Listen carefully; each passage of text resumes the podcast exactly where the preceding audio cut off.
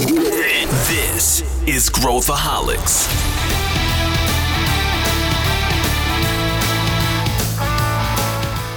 Olá, aqui é Pedro Van Gertner, eu sou o CEO da ACE e esse é Growthaholics, o podcast para quem adora inovação e empreendedorismo. Estamos aqui com um novo episódio da nossa série de tendências. Dessa vez a gente vai falar sobre as tendências de inovação para 2023. O que, que a sua empresa precisa manter em mente para o próximo ano. E a gente vai discutir o que, que é moda, o que, que não é moda, vamos recapitular as tendências que a gente mapeou no ano passado. Tem muita coisa interessante.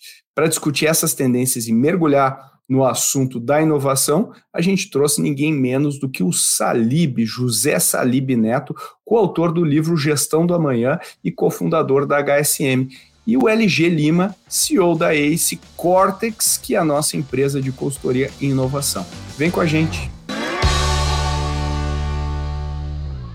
Estou aqui com dois amigos e duas pessoas que eu admiro e aprendo muito. E estamos inaugurando este podcast, aqui a participação neste podcast com o meu amigo José Salib Neto, vulgo Salibão, também autor aí de vários livros, né, junto com seu sua dupla dinâmica e Sandro Magaldi, é, vários livros que eu gosto muito, temos muita sinergia de pensamento aí, e agora está lançando, esse é o último, Salib, que eu estou aqui, Gestão em Tempos de Incerteza, esse aqui é o último que vocês lançaram ou não? Exatamente, nós lançamos o Liderança Disruptiva e logo em seguida esse, né, e foi uma coisa meio surreal, porque quando nós publicamos o Liderança Disruptiva, nós recebemos uma chamada aqui, tocou meu telefone. Eu estava no meio de uma live como essa, tocou o Rancharan. Né? E aí eu, num podcast, né? Aí eu parei, tudo que eu estava falando, ó, o Rancharan tá ligando aqui, né? Não, você atende, o Rancharan toca, você atende. É, ele ligou, ele falou: olha, eu tenho acompanhado o trabalho de vocês, e como vocês são experts em crise aí no Brasil, eu queria, de repente, escrever alguma coisa com vocês para falar de crise, né? Porque o mundo como nós conhecemos não, faz muito tempo que encarou uma crise dessa magnitude, né? E como é que nós podemos orientar é, gestores e gestoras para encarar, né? Porque realmente mudou muita coisa, né? Nesse, em pouco tempo, né? E aí escrevemos um livro rápido, que é um livro, eu, eu, eu, eu brinco com o Sam, né? Porque é um, tudo que a gente escreve, né? O novo Código da Cultura, a Gestão da Manhã, é tudo, pra, é tudo atacando, né? Esse é um livro de retranca, entendeu? Então, é um livro mais da, um livro mais retranqueiro, né? Muito legal o livro. e é, mas é muito prático muito legal. E, e, orienta principalmente jovens que nunca passaram por esse tipo de coisa, né? E, e como encarar né, preços que eles não têm mais controle, um ambiente instável, né? E, e o ambiente estava razoavelmente estável, né? Estava crescendo, tal apesar de pandemia, apesar de coisas, né? Mas a gente encara agora um governo bastante diferente, né? Então, o que, o que fazer, né, para você não ser engolido pelo mercado, né? Muita coisa legal, tava muita coisa, né, de preservar o caixa, vo se volta para os clientes, volta para a jornada dos clientes. Tem muita coisa interessante, importante aí que eu acho que o pessoal vai gostar bastante. Então, obrigado aí por inaugurar sua participação aqui, Salibão, vai ser muito legal. E LG, Lima, Luiz Gustavo Lima, que é o CEO aqui da Scortex, também está vivendo a inovação nas trincheiras, como a gente gosta de falar, né, LG? Então a gente trouxe aqui duas figuras que vão explodir nossas cabeças. Muito bem-vindo, Luiz Gustavo Lima. Isso aí, obrigado. Hoje, feliz em dose dupla, né? Conhecer ao vivo, online, aqui o Salibão, o, o, o Sandro Magaldi, cada dez palavras que ele fala, 11 é o Salib e mandou aqui para casa o livro, fiquei muito feliz, muito lisonjeado. Agora, não é qualquer um que recebe a ligação do Rancharan, né, Pedro? Então. É verdade, que, é verdade. respeitar, né? É verdade. E falando em tendências, LG, vamos, vamos dar um recap. A gente fez esse mesmo episódio de tendência de inovação lá no final do ano passado. Dá um rápido recap aqui do que, que aconteceu para quem está nos ouvindo. Tem gente que, muita gente começou a ouvir o Growthaholics esse ano, mas tem gente que ouve há anos aí. Então fala Comenta aí o que, que aconteceu e a gente daí mergulha o que, que a gente está vendo para esse ano. Vamos lá, vou fazer um recap rapidão aqui agora, baseado em dados. No episódio do ano passado, a gente colocou cinco tendências de inovação. Então, eram elas: Open Innovation, inovação aberta.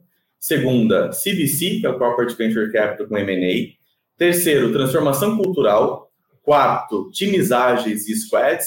e quinta era intraempreendedorismo. Então, alguns números aqui para falar se evoluiu, não evoluiu, andou de lado, retrocedeu, etc. Sobre Open Innovation, tendência número um, a gente tem a 100 Open Startups, que se é, posiciona e tem um ranking das empresas que mais trabalham com startups e fazem inovação aberta, assim como envolve as startups também nas suas análises. Ela trouxe alguns dados interessantes agora, faz mais ou menos um mês, um mês e meio. Ela falou o seguinte: 3.821 startups foram envolvidas em programas de Open Innovation, com 4.449 corporações num range de 12 meses. Tá? Isso foi 58% mais do que 2021. Então, 2022 teve um crescimento expressivo nas interações de grandes empresas com startups. E dessas foram declaradas 42.588 ligações entre startups e corporações, chegando no montante de 2,7 bilhões de reais em contratos fechados de Open Innovation. Bastante significativo, né? Só um adendo aqui, do ranking da 100 Open Startups, das 10 empresas que mais se conectam com startups, seis delas, do top 10, seis são clientes de Ace Cortex e a gente ficou muito feliz com isso. Tendência número 2, que era CVC M&A. A gente tem um dado agora recente de um report que a gente fez com a CNI sobre CVC no Brasil e a gente descobriu que praticamente 50% das grandes empresas no Brasil já realizaram alguma ação relacionada com o CVC.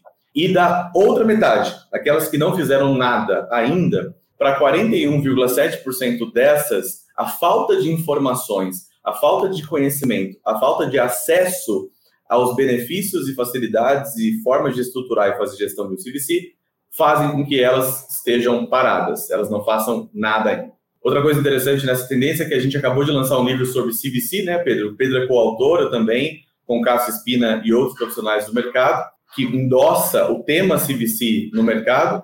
E quando a gente traz o M&A, que era a segunda parte da tendência 2, a gente tem um dado do primeiro semestre de 2022, então o ano não terminou ainda, por isso que esse dado não é consolidado, da PwC, que mostra que 807 transações foram realizadas de M&A é, de empresas, sendo que o setor de tecnologia, então as startups aqui especialmente, lideram essa, esse ranking de M&As, de empresas com empresas. Né?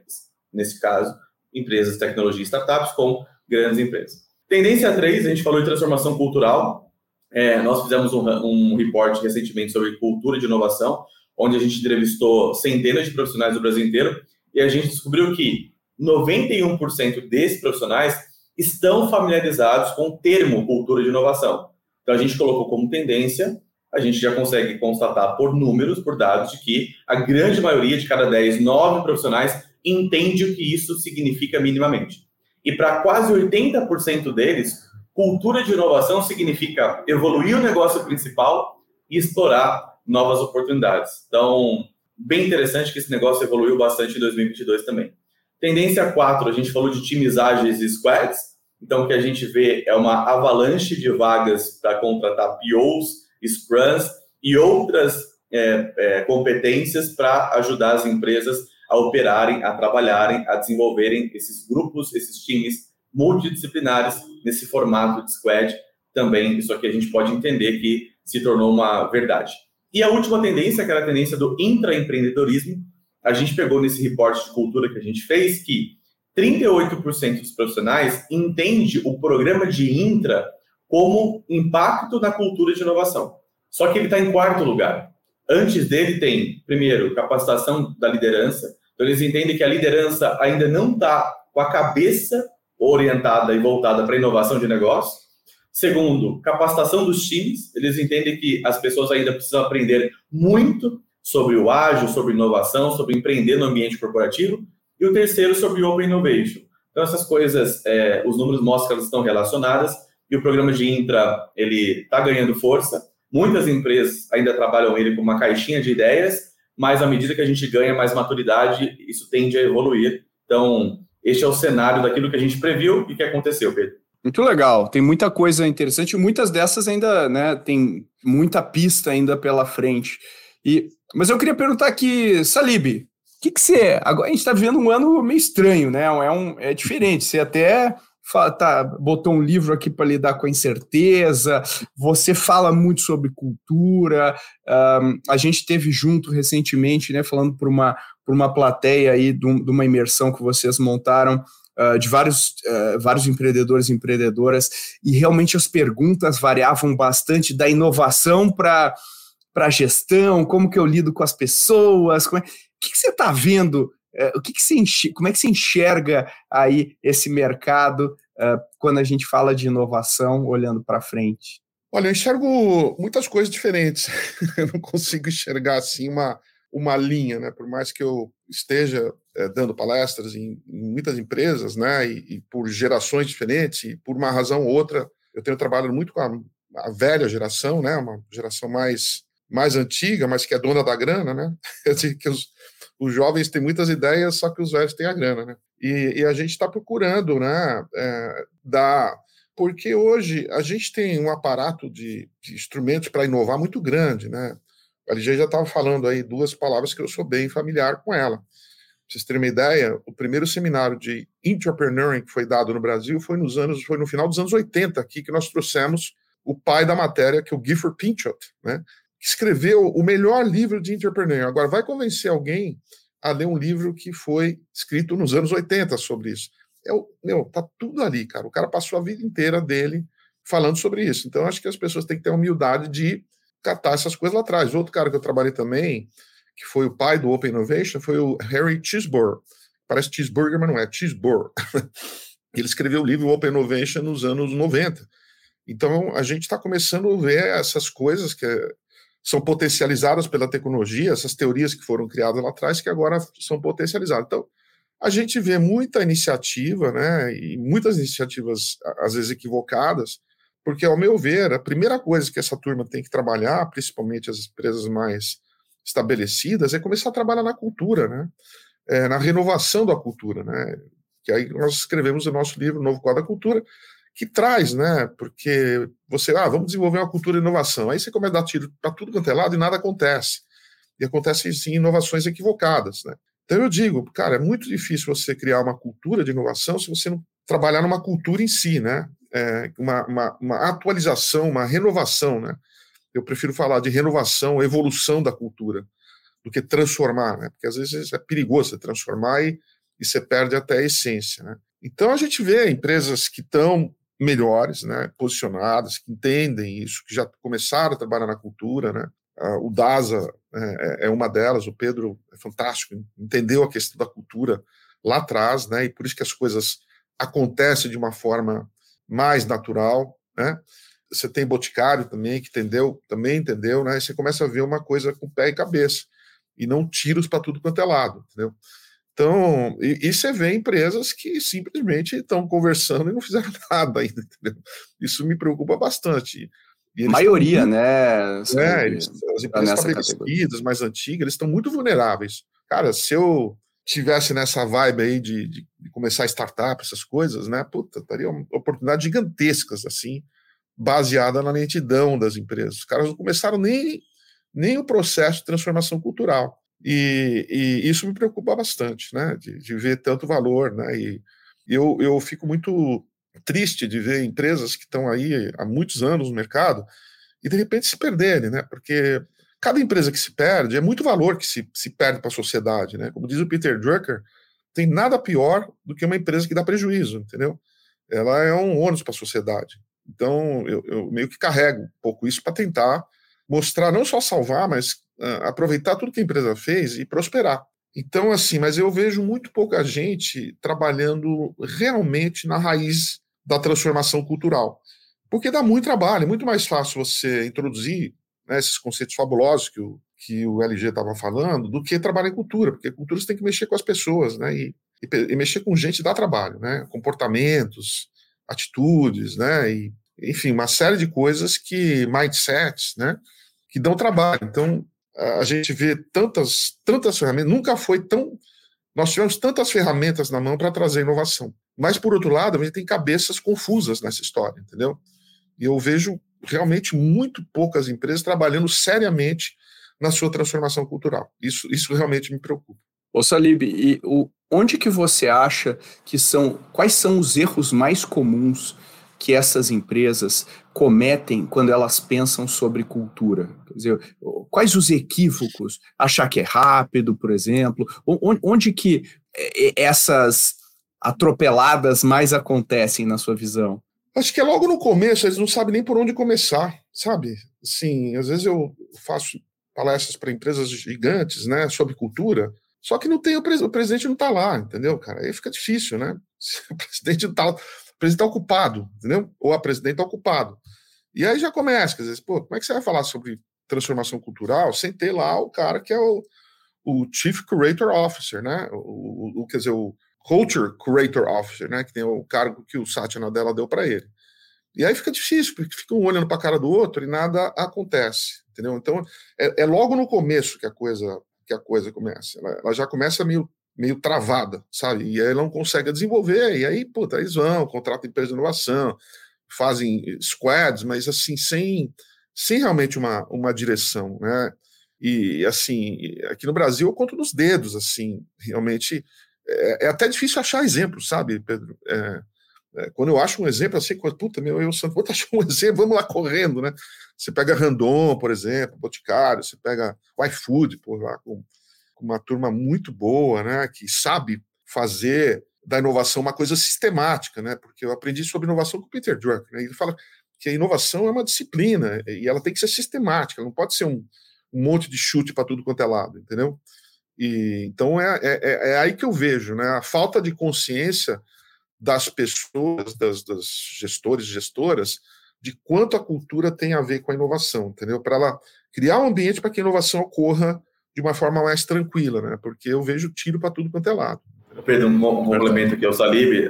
O, o dado que a gente tem aqui, Salib, é que quando a gente fala de cultura, as pessoas que quando são perguntadas, elas entendem que isso é importante, elas entendem que a empresa precisa evoluir a cultura para isso, e elas colocam como grandes impeditivos justamente a capacidade da liderança e dos times em fazer. Então, os, o time, né, vamos pensar assim, o meio de campo aqui das, das organizações, ele faz a leitura, ele entende que o mundo está mudando ou mudou e vai mudar cada vez mais, mas ele quase que ele fica de, de mãos atadas do tipo, meu chefe não entendeu isso, o chefe do meu chefe não entendeu isso, a empresa fala que é, mas não é de verdade. Então, existe esse, esse paradoxo mesmo acontecendo nesse momento, né? E eu tenho acompanhado um processo de transformação cultural que foi o que deu origem ao nosso livro Novo Quadro da Cultura, que é a Ambev, né? Na verdade é a IBI, né? Com, com a empresa mãe, né? E, e, foi através de uma conversa com o Jorge Paulo Lema, né? Agradecendo o Novo Quadro, o, o endorsement que ele deu no Gestão da Manhã, que nós percebemos que o grande gargalo da transformação digital tinha mais a ver com a cultura do que com a tecnologia, entendeu? E, e ele entendeu isso, né? Por incrível que pareça, você pega uma organização que nem a Ambev, o IBI, e você sabe que lá não tem gordura nenhuma, né? Cara, o pessoal é resultado, turma de Stanford, turma de Harvard, né? Não tem, não tem, não tem moleza, né? E cara, o Jorge Paulo foi o cara que entendeu isso, entendeu? Ele estava com dificuldades de fazer a turma entender. Ele chegou ao ponto de, de chegar num, publicamente falar que ele se sente o dinossauro apavorado, porque é o único recado que ele conseguiu para ver se os caras acordavam, entendeu? E, e foi, puta, foi dramático. Até perguntei para alguns executivos o que, que eles acharam quando ele falou isso para o mundo inteiro. Ele falou: pô, parecia que eu tinha perdido minha mãe, sabe? Parecia que minha mãe tinha morrido, né?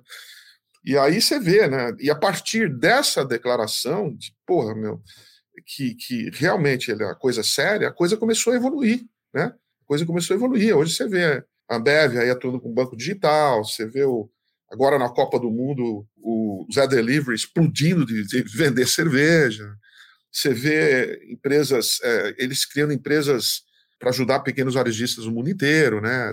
Zetec, se não me engano. Então você começa a ver um resultado, né? Eles investiram nisso, eles passaram pela dor. Eles foram lá e tiveram que mudar um CEO, né, o Brito, que foi o cara que levou a empresa a valer 250 bilhões de dólares, entendeu? Cara, e às vezes envolve mudar a gente, né? Tem jeito. Uma vez eu estava até pedi os princípios lá para o Jorge Paulo, né, atualizados, né, que sempre guiaram a empresa. E ele mandou tal, né? E, e eu falei, pô, acho que dá para melhorar. Ele falou, nós estamos fazendo algumas mudanças lá em cima ainda que não deu, mas vai, vai melhorar. Então, assim, você tem que passar por um processo é, doído, né? É, aquela coisa, você tem que piorar para melhorar, entendeu? Então, é, e poucas empresas têm coragem de fazer isso, né? Por isso que eu admiro tanto o Jorge Paulo, dele ter, com 83 anos, ser o cara. Até o Rancharan falou: olha, da turma lá, ele é o cara que vai fazer isso. E eu tenho uma mensagem dele, ele falou: cara, o pessoal não está entendendo, eu vou liderar esse negócio. Entendeu? E aí você começa a ver uma mudança. Pô, os caras vão lá, botam, criam um cargo diretora-mental da empresa para ajudar as pessoas a errarem, né? Porque o erro lá era como assim: você errava lá, você literalmente estava uma situação complicada. Para quem conhece os bastidores, né? Eu não gosto nem de falar do que, que eles jogavam nas pessoas, mas era, era bem difícil, né? E agora você vê um outro ambiente na empresa, né? Muito mais voltado assim, olha, a inovação não acontece em erro. Pode errar, tranquilo, que você não vai ser crucificado, entendeu? Então é um processo doloroso, né, que envolve mudar gente, envolve mudar o presidente da empresa, né?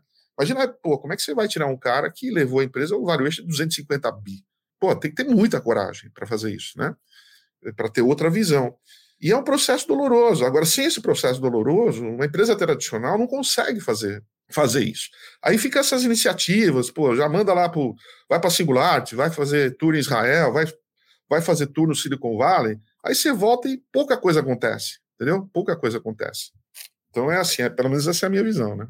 Não, eu, eu concordo super, Salib. Eu, e eu, eu acho que o ponto que você falou aqui é dolorido. Não tem como você passar por um processo desse sem ter insegurança e tal, porque no meio do processo as pessoas vão vir para você falando: você está louco, está errado, né? Uhum. Você está querendo. É, e, e, e, como que você lida com, com isso? Então, é um processo que envolve a liderança, envolve coragem, uh, envolve tempo, né? Que as pessoas têm que dar o, têm que esperar né, o suficiente para as coisas começarem a vingar.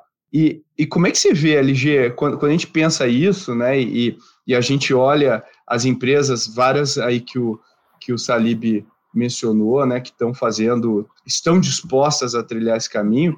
Você acha que, pensando em tendências aqui, você acha que as condições de mercado uh, vão forçar as empresas, o que antes era uma coisa para a maioria nice to have, porque não doía no curto prazo, agora começou a doer. Aí vem um iFood, começa a comer mercado, vem outro cara, começa a comer mercado, vem as startups que têm funding, você vê que existe agora um. Peraí, gente, agora não é mais nice to have, não vamos mais fazer aqueles programas cosméticos e vamos começar a mexer naquilo que importa na companhia. Como é que você vê isso? Eu queria ouvir um pouco o que o Salib tem a dizer também. Perfeito. É, sim e não. sim e não. Por quê? Porque está relacionado com a maturidade que a empresa tem para este assunto. Né? Tem tudo a ver com o que o Salib acabou de falar. Então, se você pegar executivos que já se conectaram já leram um livro do Salib, entendem o que o iFood está fazendo, que acompanham minimamente a disrupção que as startups estão proporcionando N setores, este sim. Mas tem uma galera, e eu não sei se eu vou errar aqui, se eu vou carregar demais nas tintas, mas eu diria que a grande maioria ainda não. A grande maioria. E quando a gente olha essas empresas que a gente citou aqui, é a ponta do iceberg. Essas empresas elas compõem a ponta do iceberg. Se a gente for aqui é, absolutamente pragmático, a gente tem mais de 19 milhões de empresas no Brasil. Empresas. Empresas abriram lá seu CNPJ. São mais de 19 milhões. Se a gente pega um ranking de um valor, ele coloca lá as mil maiores do Brasil. A gente pega as maiores da exame, pega lá 100 maiores do Brasil e assim por diante. Então, sim e não por isso. Sim, para essa galera que já entendeu, o Salim citou alguns bons exemplos, a EBI e a Ambev, nosso cliente aqui, a Randon, nosso cliente aqui, Natura, nosso cliente, Santander, nosso cliente, beleza, essa galera sim. Mas muitas outras não. Pra você ter uma ideia, a gente acabou de completar 165 clientes dessas empresas desse porte. E só esse ano foram 28 novas empresas que nos procuraram. Uma é, demanda que a gente percebeu esse ano, que eu trouxe aqui como tendência para o ano que vem nessa linha, Pedro, é justamente para essa galera que entendeu, a tendência para mim é planejamento estratégico de inovação, Salib. Não, não só o planejamento estratégico da companhia, o padrão que eles estão acostumados, mas é fazer um de inovação, porque essas empresas não tinham, né? Tinham P&D, P&D sempre existiu, claro, ou pegar produto, né? Produto para mim é inovação, então X% da receita vou converter para inovação. Quando você vai ver no fim do dia, está falando de produto, está falando de negócio, está falando de motor 1, motor 2, de criar negócio de um lado, criar é, possibilidades do outro, etc. Então, eu diria que para quem já está com a maturidade um pouco mais avançada, ele está discutindo problema versus dilema. Então, problema errar não é mais punido, né, Salif? Mas ele passa a ter respostas ou não. E se ele não tiver, ele leva para o dilema, que é o território das possibilidades. Então, para mim, esse planejamento estratégico de inovação traz a visão de ambidestria, build or buy, ou make or buy, ou eu faço de dentro para fora, ou eu trago de fora para dentro. Nesse sentido, ele vai aprender, vai estudar, vai conhecer os veículos de inovação, a gente citou alguns aqui, o intraempreendedorismo, que o Salib bem citou, conceito vem lá dos anos 80, pode ser o CVC, pode ser o CVB, que é o Corporate Venture Building, pode ser Joint Venture, enfim. Os veículos estarão é, a favor de uma estratégia que se propõe a uhum. trazer mais eficiência para o core, quanto atacar oportunidades adjacentes. Exatamente. Ah, eu acho que a, as oportunidades, né, os instrumentos, como eu mencionei, de para inovação hoje são gigantescas, né? Coisas que a gente, para você inovar no passado, né? Eu tenho aí quatro décadas olhando a gestão, né? Praticamente, estou com 64, comecei com 26, e a gente hoje tem instrumentos, cara, e é interessante, né? Porque eu sou um ávido é, estudante aqui do Peter Drucker, né? Que é o nosso mentor intelectual, trabalhei, convivi com ele 14 anos, né? E, e vejo é, como é legal é, ver as ideias dele que ele desenvolveu, né, serem potencializados pela tecnologia, né? Então, a tecnologia está dando vida a muitas coisas que eu vi lá atrás, né? O próprio entrepreneuring, né, que era uma coisa assim que era um, na época era um livro revolucionário, só que hoje você tem toda essa essa capacidade, mas você tem que trabalhar na cozinha antes, né? E esse trabalho na cozinha, não adianta você mandar o cara para o Silicon Valley se o cara é errado de mentalidade, entendeu? Não sei se vai mudar muita coisa, né? Então é, é um trabalho é, árduo, mas quando acontece, né, e, e acho que é interessante ver essas empresas, como, como eu mencionei, Ambev, DASA, é, Boticário, né, que, que pô, testaram, o próprio Magalu, né, Magalu quase morreu, se não, se não tivesse feito isso, né, o Motor 2 lá, o Luiza Labs, cara, Magalu estava morto hoje, né, ah, porque caiu o preço das ações. Cara, vai subir tudo de novo. Os caras compraram 22 empresas, vão competir com o iFood. Os caras não vão deixar barato o iFood navegar sozinho nessa história, né? Então é, é, é, interessante, né? Mas eu, eu, eu, vejo do outro lado, né? E, e, o nosso foco tem sido muito as empresas mais estabelecidas, executivos um pouco mais seniors, né? E apesar que a molecada também, é, o que me preocupa na moçada agora, a gente vê na, nessa questão dessa crise, né, muitas startups aí com dificuldades enormes, porque eles não criaram uma, uma retaguarda gerencial, né? Mais madura que ajudassem eles a, a enfrentarem é, situações adversas. Já nasceram com coisa andando, com muito dinheiro mercado tal. Puta, de repente aí começa a mandar não sei quantas mil pessoas embora. Eu não gosto disso. Eu, eu, eu acho que qualquer empresa que manda muita gente embora é porque não está preparada gerencialmente, entendeu? Acho que a empresa pode ajustar aqui e ali, mas ela tem que estar tá preparada para atuar em vários cenários, entendeu? E porque, pô, você manda uma, uma, pessoa embora, você manda um monte de conhecimento embora junto, né? Então é, é desafiador, né? Mas você tem empresas fazendo coisas bacanas. Uh, logicamente, pô, quantas vezes a gente já falou da Amazon, ninguém precisa ouvir. Mas, pô, a Amazon conseguiu criar uma cultura né, muito forte, já lá, lá atrás, com um sistema de gestão muito organizado, e conseguiu é, virar uma empresa multi-inovadora com um milhão de colaboradores. Né? É, é, aquele papo era o seguinte: pô, você tem muita gente, não dá para inovar. Lógico que dá. É só ser disciplinado, entendeu? Então, eu adoro a Amazon. Né? Acho que o sistema de gestão da Amazon integra cliente, integra, integra, integra inovação, integra cultura, tudo dentro do motor, integra dados, né? tudo, tudo dentro do motor. E eu gosto de ver as coisas assim, fluindo sem grandes dramas, né? Porque a hora que você tem muito drama na, na coisa, não? E aquela correria, tem que inovar, cara, eu, eu, não gosto disso, sabe? Isso aí é, é, um, é um caminho meio errado, né? Não, eu, eu, eu, acho muita, muita coisa interessante que, que vocês falaram, e, e o que me, agora refletindo, né, que a inovação, durante muito tempo praticada uh, naquela aquela conversa no, no golfe, de um CEO com outro CEO, ah, eu estou investindo em inovação. Mandei meus caras lá para o Vale do Silício. Ah, é? Aí o cara volta no outra, na segunda-feira e fala: precisamos mandar os caras para o Vale do Silício.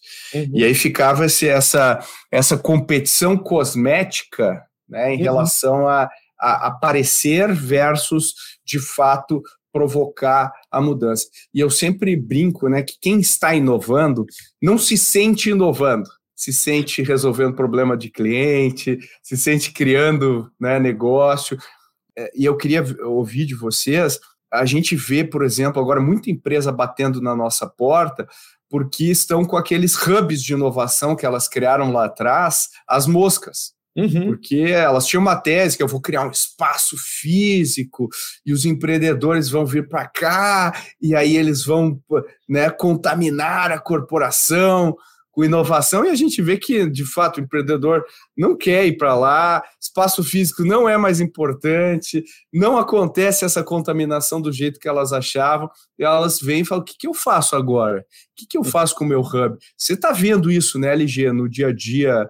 Uh, as empresas estão tendo essa. E aí, a minha pergunta depois para follow-up dessa é: vocês acham que dentro dessa vamos, vamos imaginar uma, uma, a próxima geração das iniciativas de inovação, elas já entram com menos inocência ou talvez com, com o pé um pouco mais no sentido de o que, que isso vai me trazer de fato, o que, que eu estou fazendo de fato. Vocês acham que essa, esse nível de consciência começa a se elevar a partir do momento que eu já gastei um monte de dinheiro que não trouxe talvez nada? Como é que você vê isso, LG? Estou pensando aqui para eu não ser pessimista na minha fala, mas eu também não quero ser otimista demais na minha fala. Porque é o seguinte, é, eu tenho visto muita dificuldade, assim, muito, um desafio muito grande no dia a dia. Tá difícil assim no dia a dia, porque existe o golfe. O golfe ele é real. Talvez não seja o golfe, seja o vôlei, seja o beach tennis, talvez seja outra coisa. Mas existe mesmo a perfumaria da inovação ainda, ela é real, ela é real. E para mim tem, tem relação direta com a maturidade que essas empresas que esses executivos seniors têm para o assunto. O Lehman, ele é um entre alguns milhares, não Salib, ele é um, deve ter milhares de, de executivos seniors por aí que não fizeram o que o Lehman fez ainda. Então, por isso que aqui eu sou um pouco pessimista nesse sentido, eu acho que a gente precisa de mais alguns anos ainda para que essas empresas façam a espuma, façam a perfumaria, errem, o dinheiro vá para o ralo e ela volta e fala, tá, agora deixa eu entender o que, que realmente preciso fazer para gerar valor para o cliente, para criar mecanismos com disciplina, com método, para fazer as coisas acontecerem. É, outra coisa é, ontem eu estava num papo com, participei de um papo, na verdade, não, não, não falei, eu só ouvi, no MIT, sobre empreendedorismo e inovação. E aí a tese que estavam defendendo é, nós somos MIT, nós somos orientados a dados, inclusive as, as duas pessoas que estavam falando eram engenheiros. O cara, engenheiro é, qual é o problema que eu vou resolver aqui? Quais são as informações que eu tenho dessa fórmula, dessa equação? Para empreender, para criar um novo negócio, eu também posso e devo ser metodológico e disciplinado. A disciplina é o ponto que o Salim está levantando aqui, que veio lá do Peter Drucker. E o empreendedor moderno, especialmente orientado à tecnologia, startups, que ele pode fazer isso dentro de um ambiente corporativo, ele desenvolve as competências, ele vai errar, vai acertar, mas ele precisa ter o buy-in, ele precisa ter o suporte, ele precisa ter a política a favor dele, ele precisa ter a estrutura orientada a ele. Então, os hubs que foram criados, de, vamos pensar, de 2015 para cá, se eu não me engano, o Cubo nasce em 2015, Nova Bra em 2016 e todos os outros vieram depois. Essa galera, com certeza, já aprendeu isso, Pedro. Essa galera, com certeza, já aprendeu. Existe uma, existe uma outra galera que está aprendendo isso agora. E eles se beneficiam de aceleradores do conhecimento, que são os testemunhos daqueles que viveram as falhas as iniciativas que foram frustradas e também, por exemplo, webséries como as que a gente fez este ano, os reportes como a gente fez este ano, entrevistando essa galera e falando o que, que deu certo e o que, que deu errado. Então, se eles forem espertos, safos, eles vão acelerar a curva de aprendizado deles, se beneficiando daqueles que já fizeram. Se eles não entenderam isso, se eles não estão se conectando, se eles não estão estudando, eles vão certamente rodar coisas que esses já rodaram, vão levar meses e anos para aprender e a gente vai ter essa conversa daqui dois, três anos e a gente vai ainda falar que tem gente que está começando a fazer o que algumas já fizeram em 2015, 2017, 2020, 2022. Assim que eu vejo. É, uma, adicionando um comentário né, do que eu tenho visto nas diversas empresas que a gente tem rodado o Brasil muito, né, é a falta de alinhamento de maturidade dos conceitos entre os colaboradores da empresa, entendeu? Você tem gente lá em cima e você tem gente muito lá embaixo, entendeu? Para esses novos conceitos, que na verdade é o que a gente tem trazido, né, na nossa colaboração, no nosso nossos livros, a gente tem trazido para dar um upgrade, né, porque a gente tem uma, uma grande desvantagem agora, que são as próprias escolas, né, principalmente as escolas de negócios que ficaram obsoletas, né, não só no Brasil, como no mundo inteiro.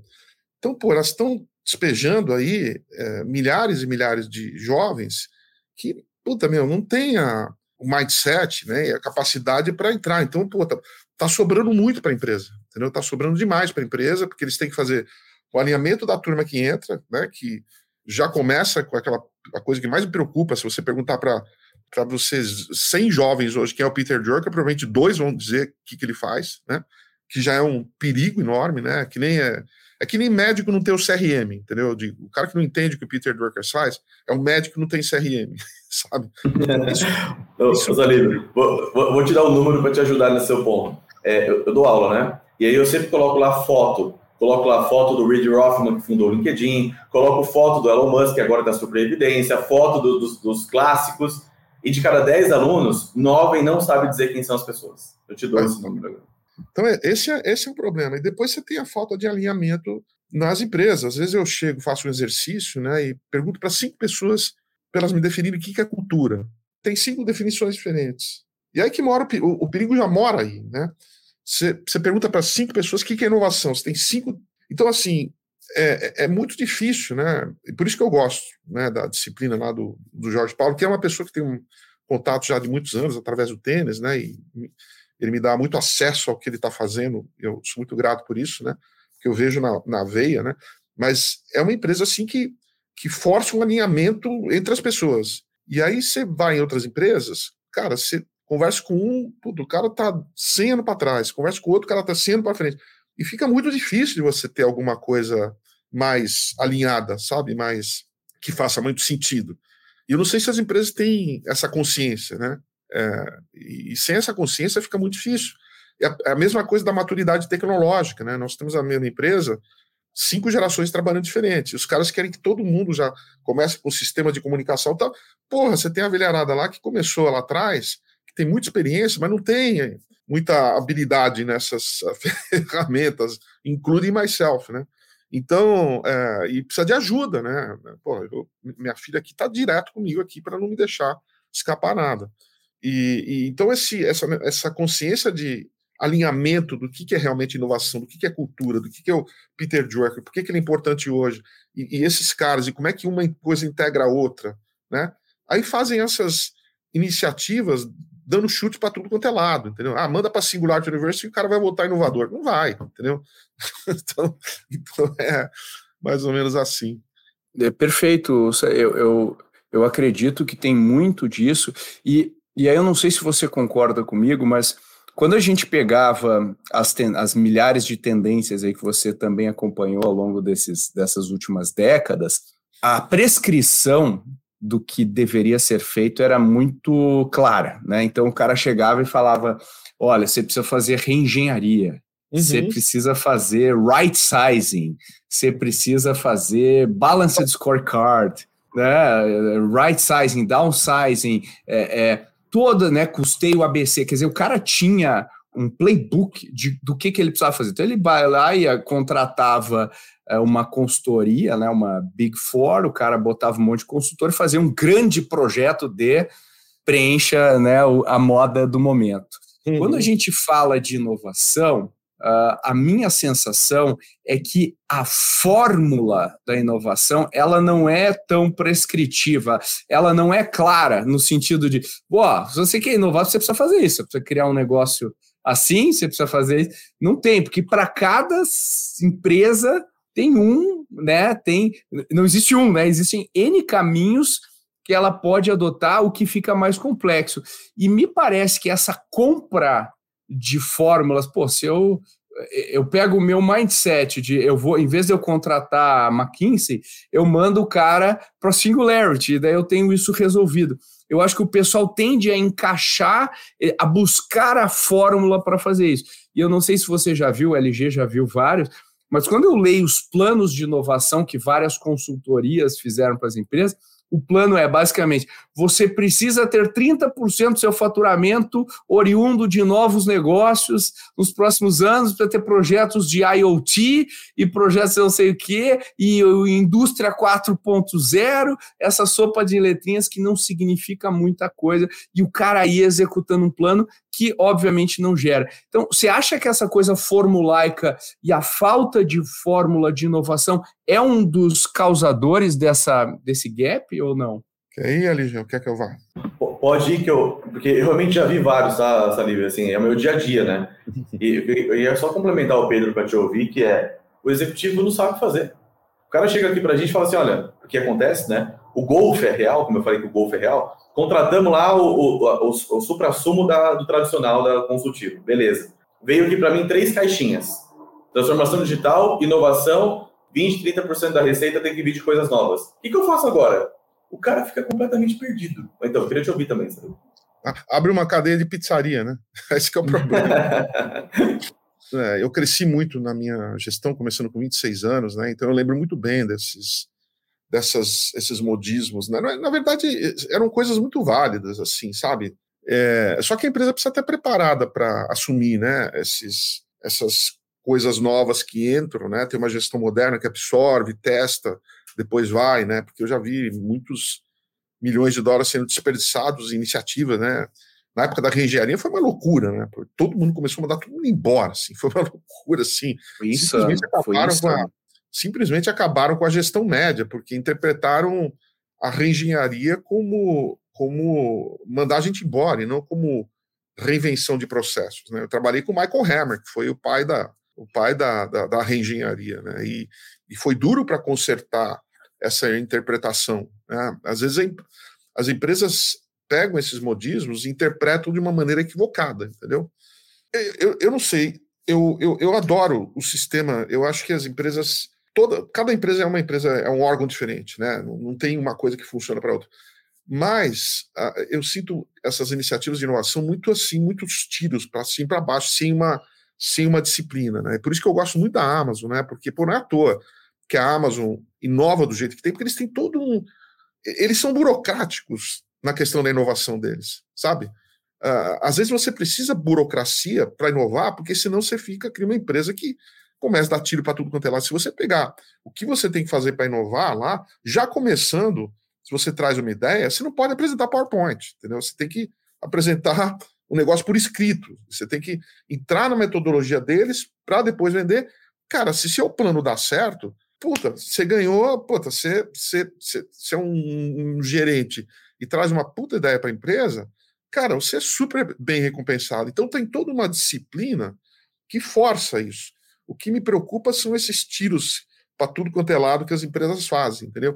E sem entender as raízes do que, que segura um negócio, entendeu? É, é, óbvio, né? Quando eu ando pelo Brasil e fico falando do Peter Drucker e como as ideias dele, parece que os caras estão ouvindo coisa de Marte, entendeu? E, e isso me deixa preocupado, sabe? e para piorar, as escolas, cara. Nossa, eu, eu visitei uma grande escola americana, né? Não quero nem falar o nome, recentemente, cara. Cara, é, é, de chorar, é de chorar. Eles me levaram assim lá num, num prédio que custou 100 milhões de dólares, lá onde ficam todas as salas dos professores, são 170 professores 170 salas fechadas, cada, cada professor com a sua salinha fechada, entendeu? E aí lá embaixo tem um, um lugar que é, eles falam assim, é um lugar de convivência, cara. Cara, se você não tem um espaço onde você tem interações, projetos, e principalmente coragem de abandonar o que não funciona mais, cara.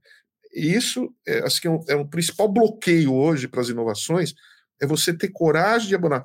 Cara, você pega o programa de treininho da Ambev, que foi considerado, está tá escrito no livro de Collins, eu li aqui, é o maior programa de treininho do mundo. Eles tiveram que desmantelar tudo aquilo lá. Por quê?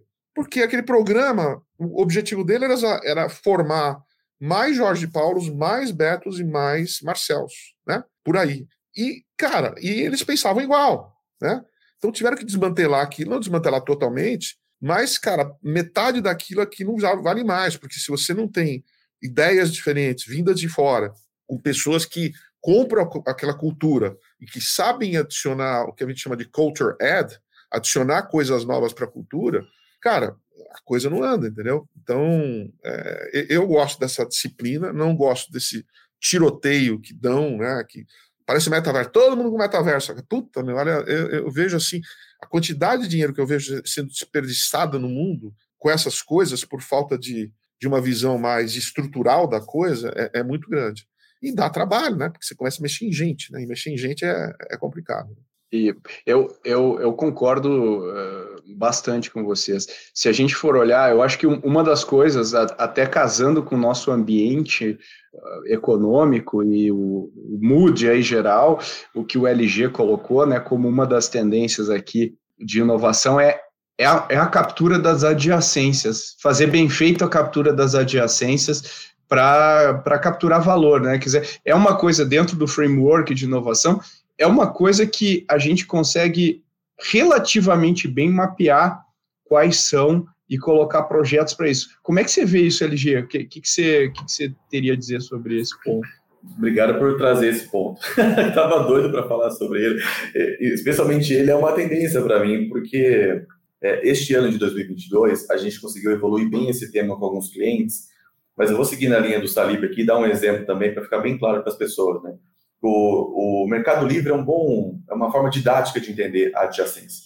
O core business do Mercado Livre é o e-commerce. Então, olha que interessante, uma empresa que é digital por essência, está na internet, é o e-commerce, gente comprando de um lado, gente vendendo do outro e tudo mais. Então, esse é o core business do, do, do Mercado Livre. Quando ele para por um determinado momento e analisa que tem alguém entregando o que ele vende para alguém, por que não fazer aquilo, dado que faz parte da jornada do cliente dele, ele consegue capturar valor também na cadeia estendida, não só no core. Ele criou o mercado de envios. Não muito distante disso, ele faz a mesma reflexão e olha que tem uma cadeia de valor dentro do negócio chamado meio de pagamento, capturando o valor que ele está gerando. Porque ele também não passa a capturar. Criou o mercado pago. E assim sucessivamente. Então, para mim, esse é um exemplo muito didático e claro de que toda e qualquer empresa que entende o que a gente está discutindo aqui, colocando pontos como tendência, e olha para o negócio principal como core, para gerar eficiência, fazer mais com menos, entregar o que ela sempre entregou, a inovação vai potencializar sem dúvida alguma. Agora, o futuro se cria no presente, o futuro se constrói no presente. E o futuro das organizações inovadoras passa por atacar as oportunidades adjacentes. Tecnicamente, existe um veículo de inovação para isso, que é o CVB, né, que é o Corporate Venture Building. A gente pegar o mercado americano, especialmente, é, mais de 80% dos CEOs entendem que isso vai ser necessário na estratégia de negócio deles. No Brasil, ainda a gente está distante disso, mas as empresas que já entenderam, Salib citou, a Ambev tem lá o Zé Delivery como exemplo didático do que a gente está falando. Mercado Livre tem o Mercado Pago como exemplo didático do que a gente está falando. O empreendedorismo como competência do executivo. Se, ele, se a escola não ensina ele a atuar neste contexto, se o ambiente empresarial ainda não aprendeu a se comportar dessa forma, as iniciativas, os profissionais, os times dedicados a criar novos negócios vão gerar valor. A gente tem um outro exemplo que dá para citar aqui também, que é a Unilever, uma empresa global, um exemplo de companhia orientada à marca, branding mesmo, em várias categorias distintas, criou no Brasil um modelo de negócio novo que é a Homo Lavanderia. Imagina você pensar isso há 20 anos, 15 anos. Né? Então, são indícios fortes de que já já as grandes empresas, de uma maneira um pouco mais massificada, vão entender que elas precisam ter uma estratégia de inovação também orientada à criação de novos negócios, porque se eu tenho clientes específicos, cada um deles tem as suas jornadas. Dentro da jornada, eu posso capturar valor, gerar valor para ele e criar um ecossistema, uma visão de plataforma de negócio mesmo, assim como a Amazon, que o Salim falou aqui algumas vezes já. É, e muito desses desses novos serviços, produtos que são feitos, né, é, provavelmente vão valer mais do que a própria empresa core. Né? Eu não duvido que alguma hora dessas, alguma coisa que a Ambev cria vai valer mais do que a cerveja, juro por Deus. Assim, é, é, é nesse nível, né? Não é coisa que acontece lá com o Alibaba, né? o Mercado Livre, a Amazon, né? Mas aí, eles têm as pessoas preparadas gerencialmente para isso, entendeu? Para entender questão da cultura, questão da inovação, onde os dois encontram aquelas coisas. E não simplesmente dar um, um negócio porque é uma oportunidade. E a gente vê né, essa questão da diversificação, né, e no passado, né, aquele modelo do Porter era foco, foco, foco, né, e hoje a gente viu que a tecnologia nos permite uh, uma diversificação mais alinhada com o negócio que você tem, entendeu? Não é simplesmente abrir uma cadeia de pizzaria, né? É, então, mas se você consegue alinhar, pô, você cria empresas super legais, né? Pô, iFood, Mercado Livre é, e, e, a Amazon, né? E, e, você vê as pessoas que trabalham lá, pô, os caras são muito engajados, né? Muito felizes, né? Apesar de falarem que na Amazon os caras dormem, aquelas coisas todas. Mas, cara, não é possível. Nenhuma empresa. Essa empresa não teria tanto sucesso, né? As pessoas podem trabalhar em qualquer lugar hoje.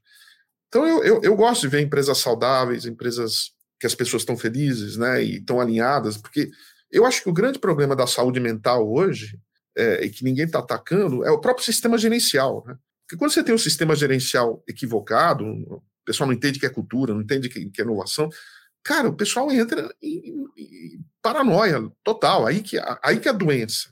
Que você, você tem um ambiente produtivo, né? A coisa flui, aí você não vai ter gente doente, você vai ter gente excitada, gente puta, feliz, né?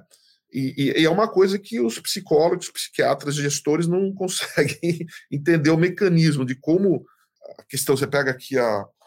Tem, tem um livro recente que eu vi aqui, a, é a over collaboration, né? Você colaborar demais, né? E a over collaboration acaba levando ao estresse e pega a saúde mental.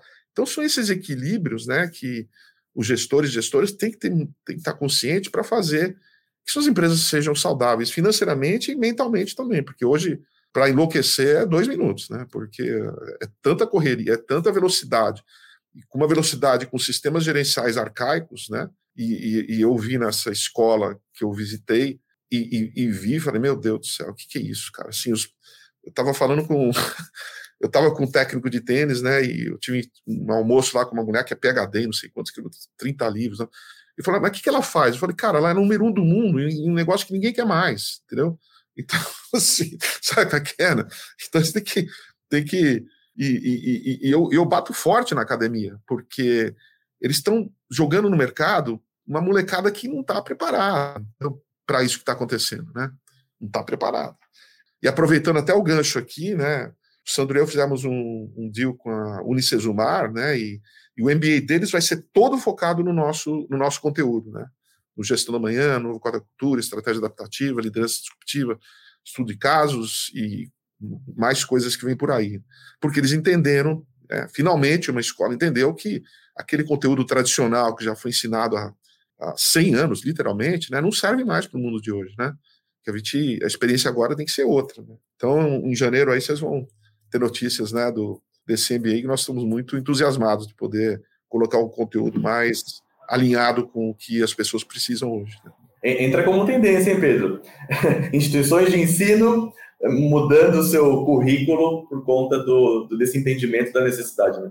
Exatamente. Que há um, eu, eu acho que há um, há um, há um, completo, né? Se eu me coloco no lugar do, uh, dos alunos, como que eu separo o joio do trigo? Como que eu entendo uh, onde aprender, o que aprender? Tem muito ruído, pouco sinal, né? pouca coisa que fala, isso fica.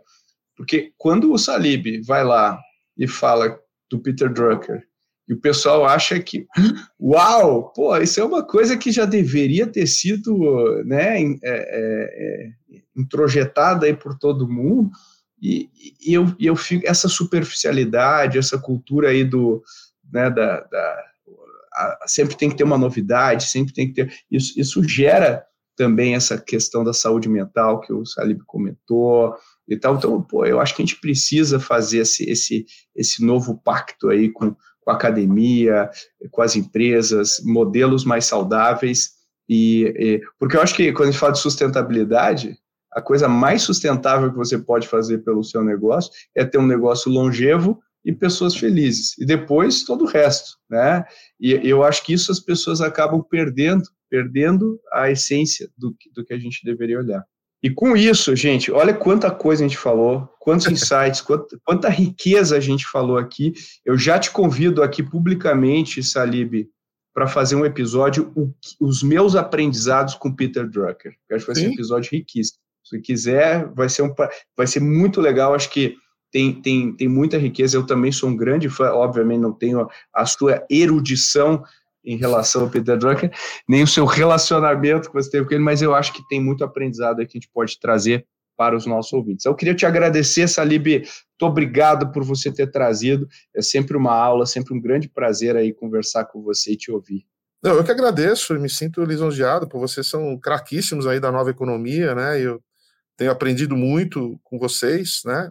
Mais do que vocês imaginam, e me ajuda muito, né? Porque eu venho lá de trás, né? E, e, e vim lá de trás, né? Eu mandava telex, vocês nunca mandaram telex, né? eu mandava carta. e, e fazer essa transição para mim tem sido é, tem sido um case. Inclusive lançaram um podcast é, para profissionais acima de 50, né? E foi bem legal, é, porque eu vejo assim muito desperdício, né? Do, do, da turma mais velha por não para a turma mais nova não, não, entender que eles têm que ser mais alinhados e, e trabalharmos juntos, né? E não separados, entendeu? Parar com essa questão da velhofobia, achar que os velhos não, o pessoal mais velho não, não tem mais nada para porra. Você pega pelo contrário. Você pega o Steve Jobs, tem uma, tem uma foto dele bonitinho, novinho, tudo, fundador da Apple, e uma foto dele mais velho, cabelo branco, tudo. Cara, o cara foi mandado embora da própria empresa, voltou cheio de ruga, voltou bem mais velho e voltou muito mais experiente. Quer dizer, cara, a gente não pode é, desprezar a experiência, né? A gente tem que pegar a experiência e dar um, um up, né? E eu acho que sou um, dos cases aí de, de ter não feito. Não tenha dúvida. Né, pô, não tenha dúvida. Escrever os livros que eu tenho escrito com o Sandro tem sido muito legal, uma jornada. Mas foi, eu tive que fazer uma, um rompimento dentro de mim muito grande, cara. Foi assim, foi bem dolorido, né? Uns dois anos assim de dores duríssimas. Mas a hora que você consegue, cara, você consegue fazer é coisas tão incríveis, cara, que é, é sabe, é, é, muita felicidade, né? Tanto que eu nunca, nunca tirei meu sabático depois que eu vendi HSM, né? E eu digo, cara, eu tô vivendo meu sabático hoje, cara, porque eu tô fazendo coisas muito legais e contribuindo, e tudo bem, não fui para fui passar um mês lá em Bali, mas não tem problema. Bom pra gente. Esse é o melhor sabático que você poderia tirar, Salim. Todo mundo sai ganhando. Muito obrigado, cara. E LG, muito obrigado também pelos te, teus insights. Achei o recap no início do episódio foi super legal e espero que você tenha se divertido tanto quanto eu. Pô, pra caramba. Inclusive, eu tô aqui pensando, falei, cara, quantas vezes já não li HSM quando eu tinha 14, 15 anos, quando perguntavam para mim quem que se você admira, eu falava Peter Drucker. Quem? Quem é essa pessoa? Cara, ter, ter o Salib aqui com essa erudição, compartilhar. Você é um case, Salib, você é um case sim, de alguém que é, valoriza o clássico, aprende com o novo e constrói o futuro do presente. Você é um case. É, Obrigado pela aula de hoje. Adorei essa, exatamente isso que eu procuro fazer. E recentemente, há duas semanas atrás, eu eu fui palestrante principal no palco da, da HSM+, agora que foi o produto que eu criei, né, HSM Expo Management, junto com meus sócios, né, que foi o maior, é o maior encontro de executivos do mundo, literalmente, assim, de, de, de hard management, né, e, e eu, na, na, minha jornada na HSM, durante 30 anos, eu nunca dei uma palestra na HSM, né, e talvez isso tenha sido, que tenha me fortalecido essas relações, do Rancharam me ligar aqui e querer escrever um livro comigo, entendeu?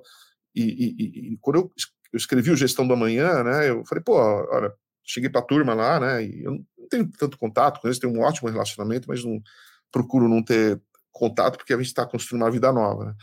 E falei, pô, olha, estou à disposição, né? Como assim? Pô, você nunca deu palestra, cara, não tem jeito. Tá? Aí eu falei, não, cara, tudo bem, né? Aí fui lá, humildemente, né? construir, falando de graça para o começo, ganhando um pouquinho depois, ganhando um pouquinho, ganhando um pocão agora. Né? e aí foram lá, me convidaram para o palco principal como o único brasileiro né, em destaque naquele Olha dia. Aí. E aí e, e, e, foi bem bacana, né? Um palco é, redondo, assim, um palco circular, e, e foi bem legal, assim. Dizem as muitas vozes lá que foi a melhor palestra do evento, né? Mas vou deixar a turma julgar. tenho certeza, tenho certeza.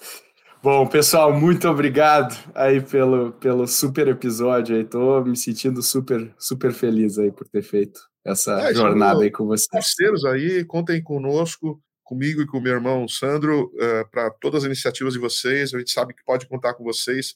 É, eu sou uma pessoa muito voltada à parceria. A HSM foi toda construída em parcerias fortes, mas parceiros muito, muito bem escolhidos, né? A gente não dá bola para todo mundo, né? Então, vocês estão muito alinhados aí com e, e nos, nos ensinam muito, né? Vocês trabalham com muitas empresas, e o conhecimento de vocês é fantástico. Então a admiração aqui por vocês não falta e que, e que a gente faça muitos projetos juntos, né? Isso é muito importante. Muitos, muitos. Muito Bom. obrigado. Valeu. Se você gostou desse episódio, fique atento ao feed do seu reprodutor de podcast favorito na próxima semana. A gente vai trazer mais um episódio sobre essas tendências de 2023 e a gente quer as reações e opiniões de você que ouve todos os nossos episódios. Feliz Natal e um bom ano novo. E eu queria também pedir, se você tem feedbacks para a gente, manda e-mail para podcast.coace.vc aproveite este período de ano novo para refletir, para inovar, para se reciclar e vamos voltar com tudo no ano que vem.